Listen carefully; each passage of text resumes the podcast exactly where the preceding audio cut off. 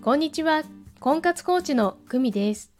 このチャンネルでは話し方を強みにして1年以内に独学で結婚するコツをお伝えしています。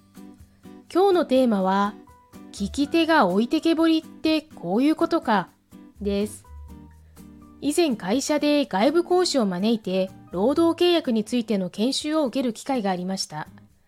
本当にわからなかったし興味も湧かなかったしこの4時間苦痛の経験を婚活の観点から考えてみました。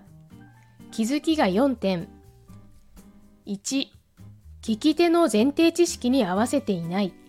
専門用語はそのまま説明がない。2レジュメのどこを説明しているのか、どこを読み始めたのか、何をしているのかわからない。3. 文字羅列、お役所資料をそのまま持ってきているテキストを読み上げているだけ。楽しくしようという工夫がない。4. 聞き手の理解度、ざわざわしている様子がわからない。気を配らない。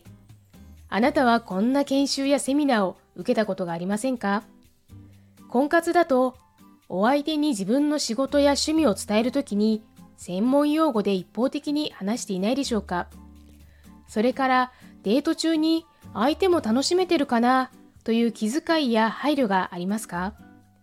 そして相手の不自然な様子に気がつけて何かありましたか？わかりにくいですか？と声をかけられるか？ですね。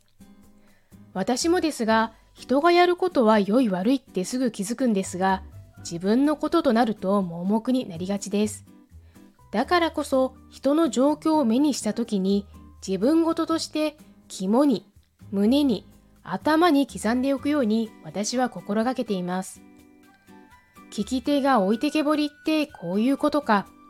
参考になれば嬉しいです。お知らせです。